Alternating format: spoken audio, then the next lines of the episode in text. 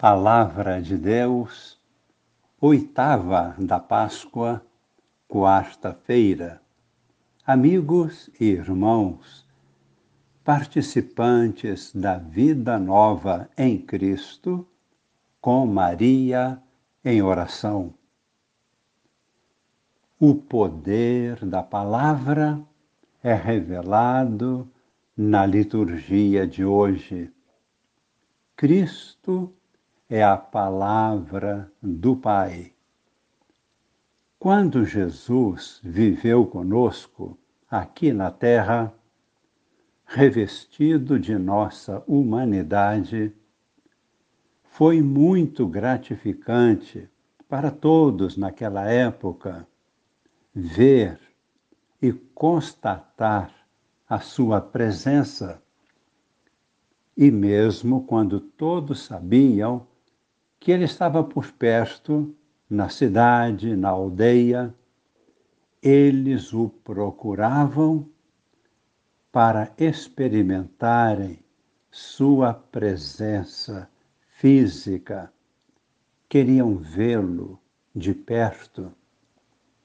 Agora, após a ressurreição, nós podemos ter a presença de Jesus real de várias outras formas.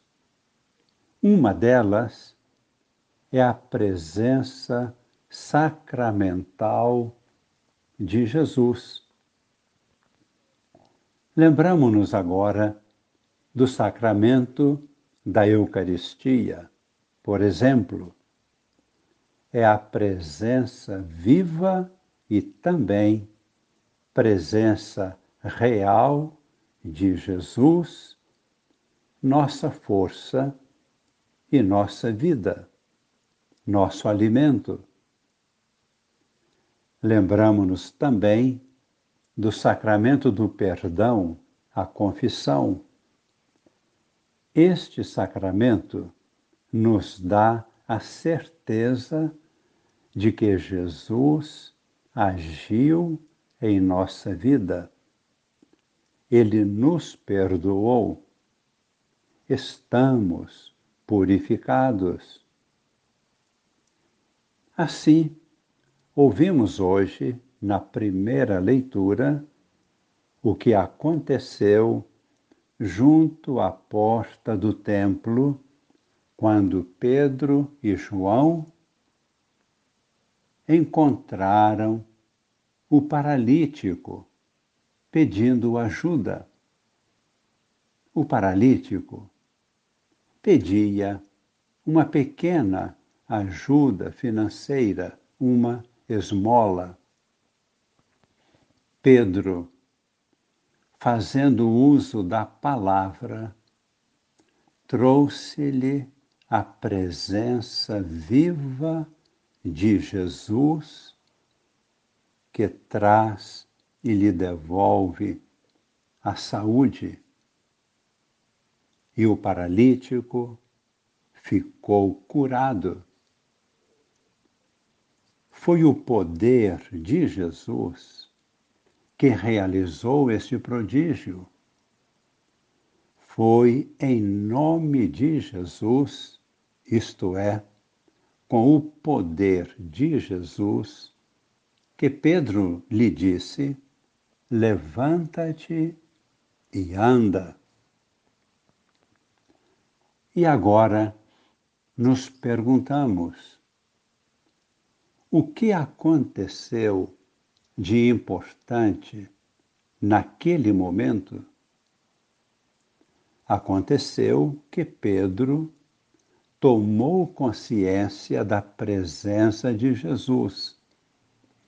Pedro recordou-se certamente das palavras de Jesus, que disse um dia: Onde dois de vós ou mais estiverem reunidos em meu nome sobre a terra, eu estarei no meio deles ou possivelmente tenha se lembrado de uma outra palavra de Jesus, quando disse: Ide por todo o mundo, pregai o Evangelho, curai os enfermos. E por causa da palavra de Cristo, Pedro compreendeu em seu coração como deveria agir e o que deveria falar. E ele falou em nome de Jesus. Isso significa Pedro, por assim dizer, acionou o poder de Jesus. E o paralítico foi curado por Jesus. Vejamos agora no Evangelho de hoje, com o texto do Evangelho de Lucas, capítulo 24, versículos de 13 a 35. Nós percebemos uma outra forma de manifestação da palavra de Deus dois discípulos de Emaús caminhavam tristes, voltando para casa. Estavam desanimados e até mesmo arrasados com os acontecimentos da condenação de Jesus e de sua morte na cruz.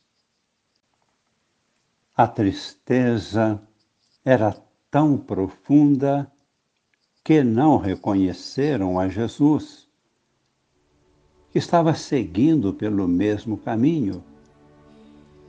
Mas a palavra de Jesus aqueceu os seus corações, revelando-lhes que tudo aquilo era necessário acontecer conforme as Escrituras, mas que ele, o crucificado, haveria de ressuscitar ao terceiro dia. Brotou a esperança. E quando chegaram em casa e sentaram-se para a ceia, Jesus tomou o pão e o partiu para servi-los. Jesus estava repetindo o mesmo gesto da última ceia. Foi o suficiente. Seus olhos se abriram e reconheceram imediatamente a Jesus. A palavra revelada e o gesto de partir o pão fizeram com que o reconhecessem e viram o Senhor. E Jesus, logo a seguir, desapareceu tornou-se invisível diante deles. Continuou presente, mas de modo invisível, pois o importante já havia acontecido. Reconheceram a sua presença e creram nele. Rezemos humildemente, colocando-nos na presença do Senhor, que nos acompanha agora neste momento de oração. Pedimos que Jesus estenda sobre nós as suas mãos,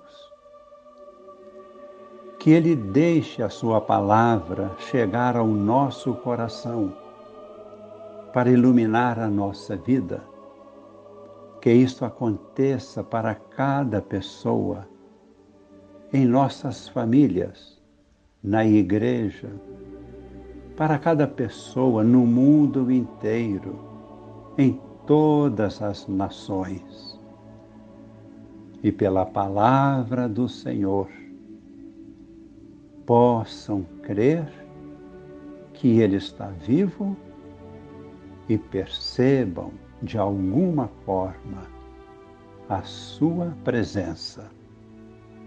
Desça sobre todos a bênção de Deus Todo-Poderoso, Pai e Filho e Espírito Santo. Amém.